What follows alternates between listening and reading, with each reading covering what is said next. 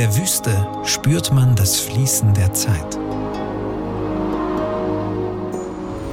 Weltwunderkugel. Klimaforschung mit Markus Rex. Wüste. Vielleicht geht's Ihnen ja auch so. Beim Wort Wüste, da ploppen im Kopf sofort Bilder auf. Wunderschöne und vielleicht auch gruselige. Heute versuchen wir im Kopf ein bisschen aufzuräumen. Ein paar Klischees raus und echte Wüste rein. Was heißt das wirklich in der Wüste zu leben und wie krass ist der Gegensatz zu uns? Und müssen wir uns in Zukunft auf viel mehr Wüste einstellen? Werden wir ein Wüstenplanet? Spannende Fragen. Wir klären sie heute zusammen mit Wüstenspezialist und Fotograf Michael Martin und natürlich wie immer mit Markus Rex, direkt zugeschaltet aus Potsdam, Professor für Atmosphärenphysik und Klimaforscher. Ich bin Christiane von Wolf, Redakteurin bei SWR1 Baden-Württemberg. Markus Rex, Sie bibbern normal eher in Eiswüsten. Heute geht's um Trockenwüsten. Bringen wir uns mal gemeinsam auf Temperatur. Den Hitzerekord hält eine Wüste im Iran mit 78 Grad tagsüber. Flirrende Hitze in der Wüste, das ist ja schon was anderes als ein Sommertag bei uns. Wie haben Sie es erlebt? Wie fühlt sich's an? Wüsten sind natürlich in der Temperatur völlig anders als die Arktis, aber wenn sie so auf einer Sanddüne stehen und äh, diese einförmige, wogende Sandlandschaft bis zum Horizont sehen, das hat Gemeinsamkeiten tatsächlich mit der sehr kargen und auch sehr einförmigen Eislandschaft der Arktis. Ich mag tatsächlich beide Gebiete, ich bin auch gerne in Wüsten unterwegs. Die Wüstenluft ist ja sehr trocken, so dass man durch Schweiß gut Wasser verdunsten kann, also gut kühlen kann. Das ist angenehmer als in diesen tropischen, feuchten Klimaten der der Regenwälder. Trotzdem kann es eine sengende Hitze sein und tagsüber sollte man in einer Wüste einfach nicht unterwegs sein. Tagsüber sehr heiß, nachts kühlen die Wüsten ab. Darüber habe ich mit Michael Martin gesprochen, Geograf, Wüstenfotograf, seit 40 Jahren in allen Wüsten dieser Erde unterwegs, meistens auf einem Motorrad. Und er verbringt die Nächte in der Wüste am liebsten im Schlafsack unter freiem Himmel. Ich habe ihn gefragt, wie ist das eigentlich morgens? Aufwachen in der Wüste. Also bin ich meist schon längst wach, wenn es dann hell wird, weil ich extremer Frühaufsteher bin und als Fotograf das erste Licht bekommen möchte. Und dann kriege ich so die gesamte Dämmerung mit, so der Dämmerungsbogen, der sich immer mehr in allen Farben aufbaut. Das ist einfach wunderschön. Was man allerdings vermisst in der Wüste, was man von uns ja in unseren Breiten kennt, ist das Gezwitscher der Vögel. Es ist absolut still. Und ich mag diese Wüstenmorgende sehr gerne. Ich muss ja gestehen, ich war auch mal in der Sahara unterwegs und wollte da auf einer Isomatte schlafen. Abends im Kerzenschein kam dann aber noch kurzfristig ein Skorpion vorbei. Und wir haben dann damals beschlossen, hm, wir schlafen vielleicht doch lieber auf den Sitzen im Auto. Ich habe mir überlegt, mit ihrem Schlafsack, hat dieser Sack nicht auch so manche Wüstenschlange interessiert? Doch gab es dreimal in meinem Leben hatte ich Schlangenbegegnungen, was eigentlich wenig ist bei so vielen Jahren in der Wüste. Einmal bin ich tatsächlich neben einer Sandfieber in der Republik Niger in der Südsahara aufgewacht und die war so zwei Meter neben mir in der Morgensonne gelegen und da habe ich dann schon geguckt, dass ich ganz vorsichtig und defensiv aufstehe und davon gehe. Also die Gefahr ist da, aber verschwindend gering. Wie gefährlich ist es denn mit dem Motorrad durch die Wüste zu fahren? Relativ gefährlich. Das liegt aber weniger an der Wüste als am Motorradfahren. Es kann Stürze geben und Gerade das Sand ist natürlich ein Untergrund, wo man leicht mal stürzt. Wenn an dem Sand dann noch Steine liegen, dann kann es echt eine unheilvolle Begegnung mit zwischen Helm und Stein geben. Ja, und da habe ich schon das Glück gehabt, wirklich nur einmal etwas schwerer zu stürzen. Ansonsten fährt die Angst da schon manchmal mit. Fotograf Michael Martin wird uns heute auch noch von denen berichten, die in der Wüste leben. Jetzt aber sortieren wir erstmal unseren Klimabaukasten mit Markus Rex. Die Trockenwüsten dieser Erde, die liegen ja auf unserem Globus besonders gern auf den Wendekreisen. Warum? Das liegt daran, dass dort die Luft großräumig absinkt. Sie steigt in den Tropen am Äquator, steigt sie auf. Äh, dort, wo Luft aufsteigt, äh, kommt sie in Bereiche, wo es kälter ist. Dann kondensiert das Wasser aus äh, und es gibt diese gewaltigen Tropenregengüsse. Dann bewegt sie sich von dort aus etwas vom Äquator weg und sinkt da wieder ab. Das ist über den Wendekreisen, über den Wüsten. Wo sie absinkt, wird sie komprimiert, wird dadurch aufgeheizt und das macht sie knochentrocken, diese Luft, wenn sie unten am Erdboden ankommt. Da regnet es fast nie. Und äh, das bisschen Feuchtigkeit, was vielleicht mal aus einem einzelnen Regenschauer ganz selten mal in die Wüste fällt, verdunstet auch sofort in dieser knochentrockenen Luft wieder. Und deswegen haben wir da diese trockenen Bereiche, wo nichts wächst. Beamen wir uns mal gemeinsam in die trockenste Wüste der Welt, die Atacama-Wüste in Chile. An manchen Stellen in dieser Wüste regnet es so wenig, dass es 100 Jahre dauern würde, um eine Tasse mit Regenwasser zu füllen. Und direkt neben dieser Wüste liegt der Pazifik, eine sogenannte Küstenwüste ist es. Was macht denn die so unglaublich staubtrocken? Also ich meine, welche Rolle spielt das Meer dabei? Ja, die Atacama ist natürlich wirklich nochmal ein Extremfall. Äh, nicht jede Wüste ist so trocken wie die Atacama. Es regnet auch in Wüstengebieten normalerweise immer mal wieder, aber eben dort nicht an der Westküste Südamerikas. Da kommt noch dazu, dass vor der Küste der kalte Humboldt-Strom von Süden nach Norden strömt, äh, kaltes Wasser mitbringt. Da wird, äh, wird die Luft von unten abgekühlt und wir haben es mit einer sehr stabilen Schichtung zu tun. Das heißt, es steigt dort keine feuchte, warme Luft auf, die dann mit den Winden über die Wüste getrieben werden könnte, um da noch ein bisschen Feuchtigkeit hinzubringen, sondern es steigt gar nichts aus. Äh, unten liegt die kalte, schwere Luft, ähm, die nimmt auch nicht viel Wasser auf und deswegen ist es in der Atacama noch mal trockener als in anderen normalen Wüsten auf der Welt. Jetzt war ja nicht jede Wüste immer Wüste. Schauen wir uns mal die größte Wüste der Welt an, die Sahara. Die war mal grün. Also da liefen vor Jahrtausenden Büffel, Giraffen und Elefanten rum. Es gibt auch Felsbilder mit schwimmenden Menschen. Wie kann man sich denn das erklären? Also ich meine, was ist passiert zwischen damals und heute? Ja, das ist richtig. Wenn Sie äh, in der Sahara stehen, dann ist es dort nicht immer eine Wüste gewesen. Sie sagen das, äh, die Felsmalereien zeigen das, dass Menschen dort früher in, in Tümpeln und Teichen geschwommen sind. Und man merkt es heute noch, wenn man tief bohrt in vielen Bereichen der Sahara, trifft man auf Grundwasser. Das sind alte, übrig gebliebene Wasserreservoire, die aus den Zeiten stammen, als es da noch feuchter war. Ja, unsere Erde macht ja Klimazyklen durch. Die sind im Wesentlichen bestimmt durch die Bahnparameter, wie die Erde um die Sonne wandert. Die Erdachse ist ja geneigt. Das heißt, in einer Jahreszeit zeigt die Achse mit ihrem Nordende gerade Richtung Sonne. Das ist unser Sommer. Und in unserem Winter äh, zeigt die Erdachse mit ihrem Nordende gerade von der Sonne weg. Gleichzeitig ist die Bahn der Erde um die Sonne aber nicht ganz kreisförmig, sondern etwas elliptisch. Sie steht nämlich in unserem Winter zurzeit etwas dichter an der Sonne dran als im Sommer. Nun dreht sich die Erdachse durch einen Prozess, den wir Präzession nennen, über die vielen, vielen Jahrtausende. Und deswegen verschiebt sich äh, das Verhältnis, in welcher Jahreszeit die Erde gerade etwas dichter an der Sonne steht äh, im Laufe der langen Erdgeschichte. Das ist einer dieser Zyklen, dieser Prozesse, die zu den Milankovic-Zyklen beitragen. Es gibt noch weitere und dadurch gibt es die Klimazyklen, die dazu führen, dass eben äh, Klimazonen sich verschieben, dass es in Wüsten auch mal feuchter und dann wieder trockener ist und eben auch zu unseren Eiszeiten, den glazialen und den dazwischenliegenden interglazialen, den wärmeren Zeiten, in denen sich das Eis weiter zurückzieht.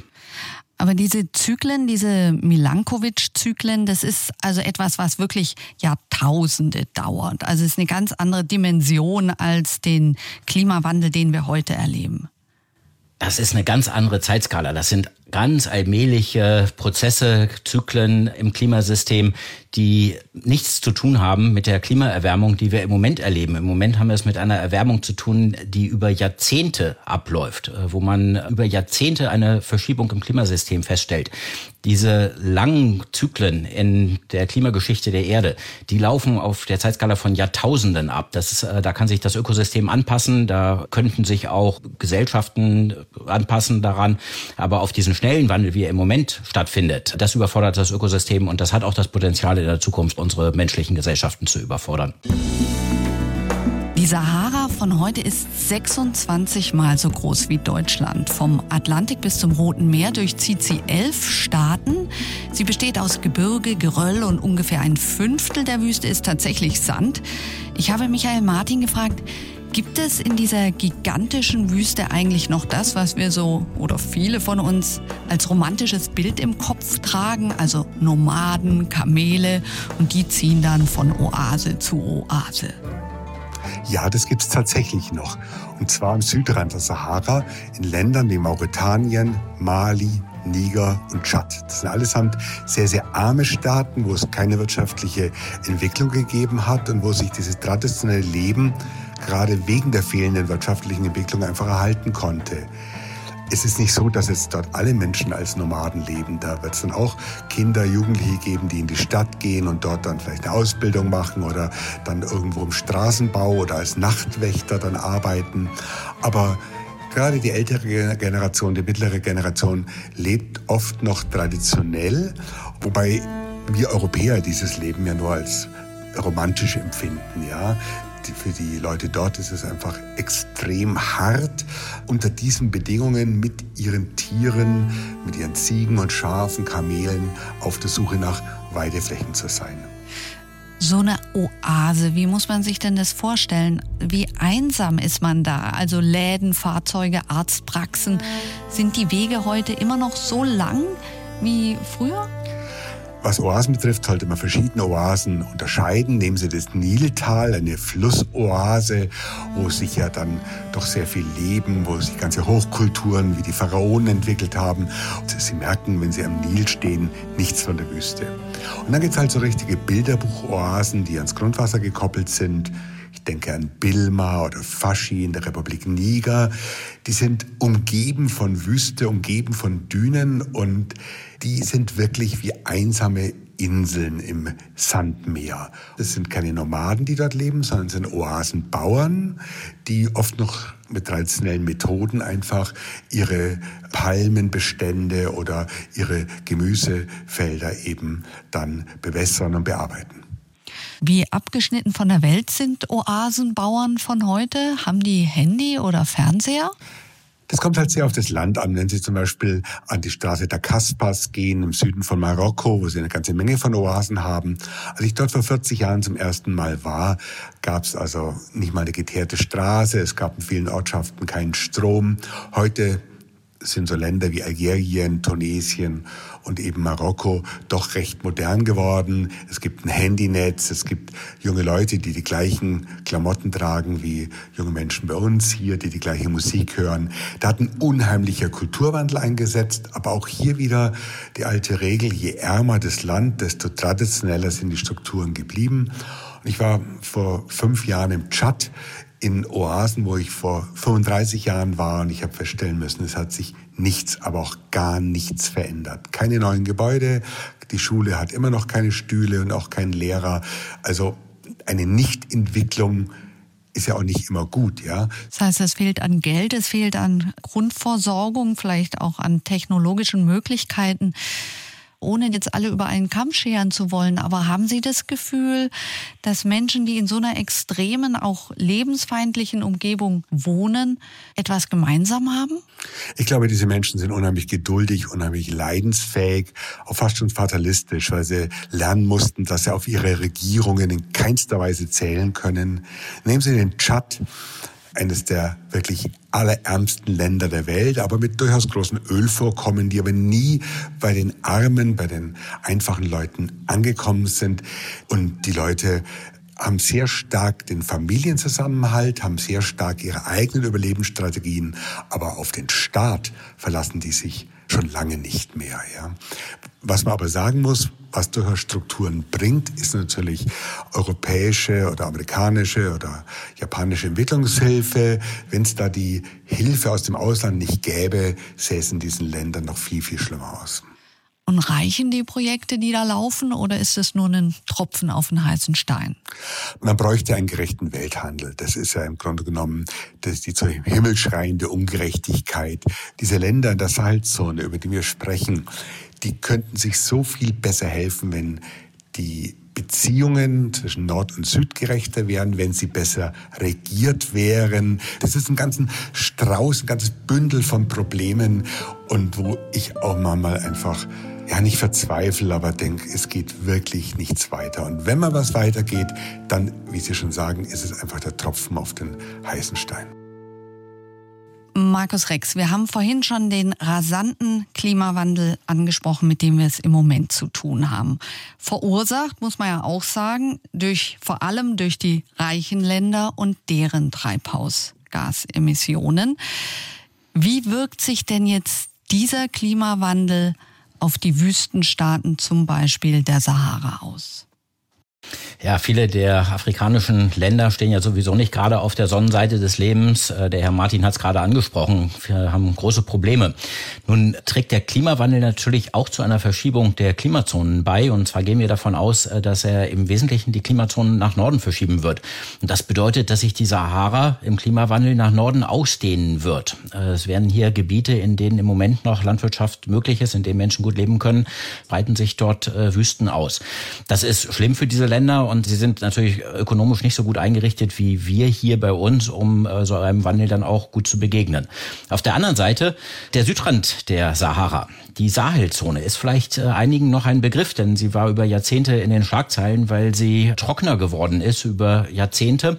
Das waren im Wesentlichen lokale Effekte und das könnte eventuell durch den Klimawandel, durch die nach, das nach Norden verschieben äh, der Klimazone und der Sahara rückgängig gemacht werden, sodass es in der Sahelzone wieder ergrünen könnte und es den Menschen dann dort auch wieder besser gehen könnte. Heißt es, die ganze Sahara rutscht ein bisschen nach oben auf dem Globus?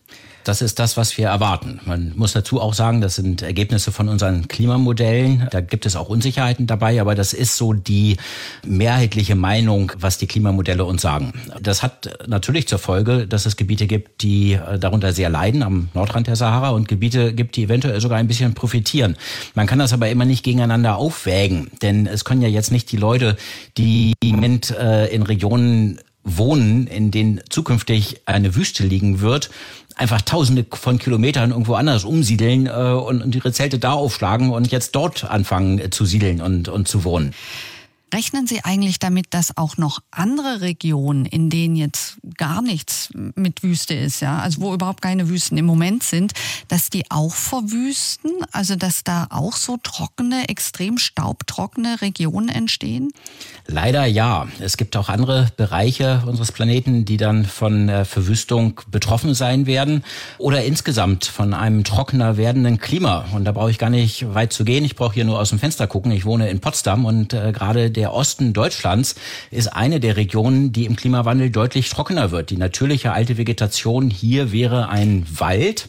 Im zukünftigen Klimasystem würde ein Wald hier wahrscheinlich gar nicht mehr existieren können, natürlicherweise, sondern es im Osten Deutschlands zu einem eher einem Steppenklima kommen, einem deutlich trockenen. Das ist noch keine Wüste, aber es ist ein, äh, ein ganz anderes Klima, was eben zu einer Versteppung im natürlichen Ökosystem hier in dieser Region führen würde. Also das heißt Ackerbau, wie wir ihn kennen, ja, oder auch Bewaldung, Aufforstung, wie wir es kennen, das ginge da dann gar nicht aus klimatischen Gründen. Ja, man muss sich heute schon darauf einstellen. Man muss heute schon die Bäume pflanzen, die sehr robust sind, Trockenheit gegenüber, in der Hoffnung, dass die dann äh, auch zukünftig hier noch wachsen können. In der Landwirtschaft wird man sich auf zunehmende Bewässerung einstellen müssen, insbesondere, wie gesagt, im, im Osten Deutschlands. Und man wird auch dort die Arten bevorzugen müssen und den Anbau bevorzugen müssen von Dingen, die mit großer Trockenheit klarkommen.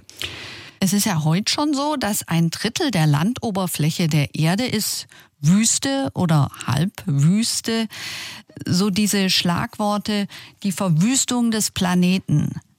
Ist es in Ihren Augen ein realistisches Szenario oder ist es Quatsch?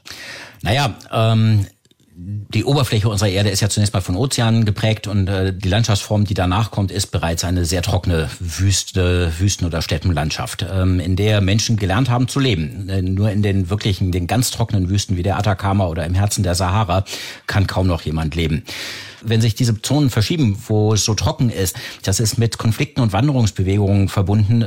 Und deswegen ist der Druck, der auf unsere Gesellschaften durch diese Verschiebungen in den Klimazonen und durch die Verwüstung in bestimmten Bereichen des Planeten ausgelöst wird, der ist enorm. Und äh, ich bin nicht sicher, bis zu welchem Druck unsere Gesellschaften das stabil aushalten können und ab wann Zivilisationen dann auch zusammenbrechen können.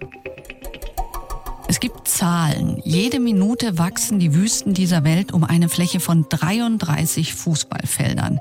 Das ist pro Jahr anderthalb Mal die Fläche von Baden-Württemberg.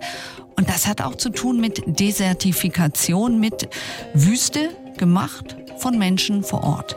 Heißt, an den Rändern der Wüsten, da liegen oft Savannen mit Gräsern, auch ein paar Bäumen. Und Michael Martin hat oft beobachtet, wie Savannen sich in Wüsten verwandeln. Ja, da hat eine Generation, also 30 Jahre gereicht, um das mitzuerleben, dass Regionen, die in den 80er Jahren durchaus noch einfach Baumbestand hatten, die auch grün waren, im Grunde genommen jetzt der Wüste anheimgefallen sind. Man muss grundsätzlich sagen, dass an den Wüstenrändern ja die Nomaden unterwegs sind. Die stoßen dort in den Grenzbereichen zu den Trockensavannen dann auf Ackerbauern. Sowieso schon ein uralter Konflikt um Landnutzung. Die Ackerbauern haben oft nicht angepasste Landnutzungsmethoden, falsche Bewässerungsmethoden, falsche Anbaumethoden. Und die Nomaden gehen dann in diese Gebiete mit ihren Tieren, ihren viel zu großen Tierherden, und das führt natürlich zu einer massiven Übernutzung dieser ökologisch sowieso schon extrem sensiblen Räume. Und wenn Sie dann Dürrezeiten haben, die es immer schon gegeben hat, dann kommt es einfach zum Absterben der Vegetation und dann haben es, haben es die Winde natürlich sehr leicht, die bisschen Ackerkrume auszuwehen und der Wüste wieder ein paar Quadratkilometer zuzuschanzen. Dieser Vorgang hat aber nicht nur mit den Tieren und mit der Ackerbau zu tun, sondern auch die Brennholznutzung, Bauholznutzung. Die Leute sind so verzweifelt, dass die oft dann auch die wenigen noch vorhandenen Bäume abschlagen, um dann ihren Ziegen Zugang zu den umgestürzten Bäumen, also zum Laub zu verschaffen. Also die Leute sägen sich damit den eigenen Ast quasi ab, was man ihnen nicht vorwerfen kann, weil sie so verzweifelt sind. Es ist im Grunde genommen eine extreme Übernutzung durch den Menschen und die wiederum hat ihre tiefere Ursache natürlich in der Bevölkerungsexplosion. Es gibt natürlich da sehr große gesellschaftliche, religiöse Hindernisse dort mit Familienplanung einfach Erfolge zu erzielen. Und insofern sehe ich, ja, die Zukunft dieser Länder also nicht optimistisch. Also wir haben viele Menschen und im Grunde genommen zu wenig Weidegründe. Mm, ich habe gelesen über Israel, was es offenbar geschafft hat, die Wüste zurückzudrängen durch clevere Wasserversorgungssysteme und auch durch äh, Bepflanzung mit anderen Baumarten. Was ist denn da Ihre Erfahrung? Gibt es denn erfolgsversprechende Projekte oder könnte man mit mehr Geld, mit mehr Investitionen diese Situation entspannen?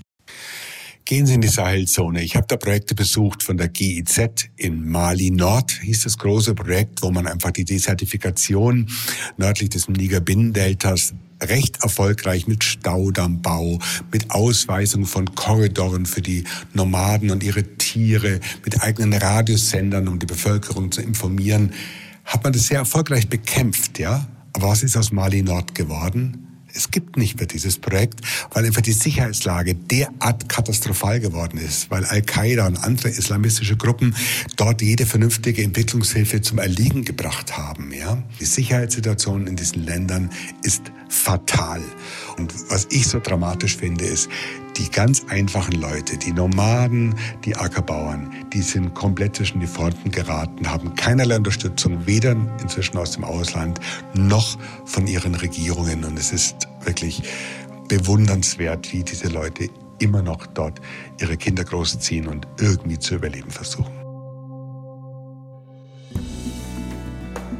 Gigantische Wolken aus Wüstenstaub. Sie düngen die Regenwälder, indem sie über den Atlantik bis nach Südamerika ziehen und Hunderttausende Tonnen Sahara-Sand kommen über die Alpen auch zu uns. Und die Sonne taucht sich dann bei uns in ein rötlich-milchiges Licht.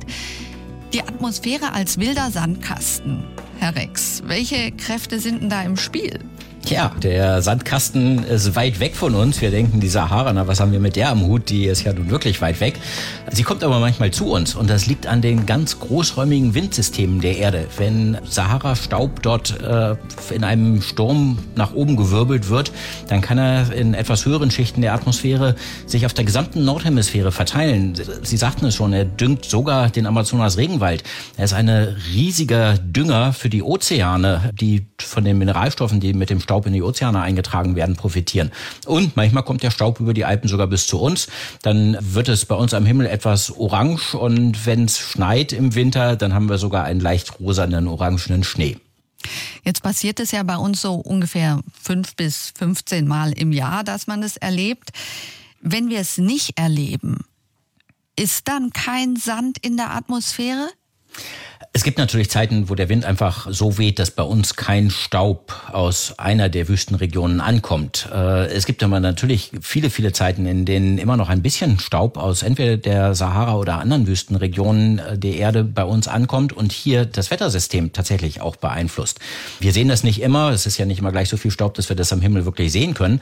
Aber diese kleinen äh, Staubkörnchen, die verändern die Eigenschaften von Wolken. Äh, sie dienen als Kondensationskeime für Wolkenpartikel, verändern damit die Eigenschaften der Wolken. Sie verändern auch, ob eine Wolke zu, dazu neigt, anzufangen zu regnen und äh, wirken sich auf das Wetter bei uns aus und müssen auf jeden Fall berücksichtigt werden, wenn wir unser Wetter verstehen wollen.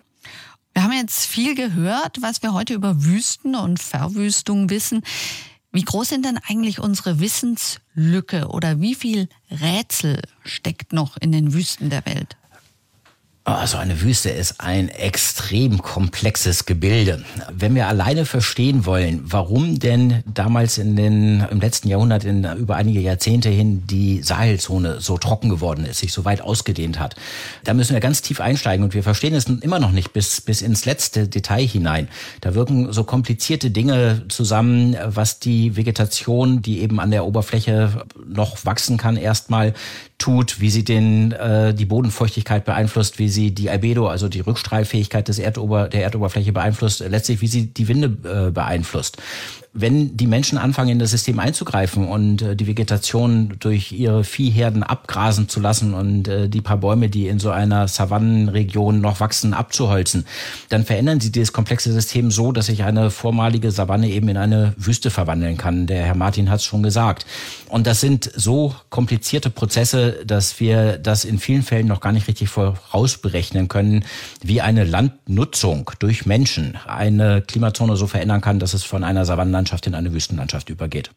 Jetzt haben Sie ja eine riesige Arktis-Expedition geleitet, international. Bräuchte man sowas nicht auch für die Wüsten? Also ich hatte auch den Eindruck, wo ich gesucht habe nach Wüstenforschern, da gibt es kaum jemand. Ja, ähm, es gibt schon Menschen natürlich, die sich äh, mit den Klimazonen der Wüsten und auch mit den Klimaprozessen in den Wüsten beschäftigen. Das ist natürlich auch nicht ganz einfach. Auch die Wüsten sind abgelegene Regionen. Viele von denen liegen in auch politisch nicht sehr stabilen Bereichen der Erde, wo es schwer ist, langfristig Forschung zu betreiben. Aber natürlich, auch hier müssen wir investieren und müssen das System besser verstehen, um es in unseren Klimamodellen besser abbilden zu können. Und das hat ja auch eine ganz direkte und ganz wichtige Auswirkung auf die Menschen, die da leben. Und damit wir hier zu besseren besseren, robusteren Vorhersagen darüber kommen, was man als Landnutzung in einer von Verwüstung betroffenen Region machen kann, nachhaltig tun kann, ohne dazu beizutragen, dass sich eben die Wüsten weiter ausbreiten. Und äh, wir sollten sehen, dass wir da mehr Forschung drüber betreiben, ganz klar. Zum Schluss dieser Folge jetzt ein sehr schönes Zitat von Antoine de Saint-Exupéry, dem Autor des kleinen Prinzen, über die Wüste. In der Wüste spürt man das Fließen der Zeit. Michael Martin hat diese kleine Zeile ganz bewusst seinem letzten Buch vorangestellt. Warum? Wenn ich in der Wüste bin, gibt es keinen Handyempfang, ich habe auch keine Uhr. Und trotzdem spüre ich die Zeit durch den Tageslauf der Sonne, die natürlich auch in der Wüste im Osten aufgeht und im Westen untergeht. Ich spüre die Jahreszeiten, die in der Wüste so sehr unterschiedlich sind, von mörderischer Hitze im Sommer und teilweise wirklich bitterer Kälte im Winter. Und ich spüre diese 40 Jahre, die ich in der Wüste verbracht habe, wie sie sich verändert hat, wie sich die Menschen verändert haben, ihre Kultur sich verändert hat. Insofern ist dieses Fließen der Zeit für mich in der Wüste wirklich spürbar und ein fassbarer Begriff. Weltwunderkugel. Klimaforschung mit Markus Rex. Fragen und Anregungen an klima.swr1.de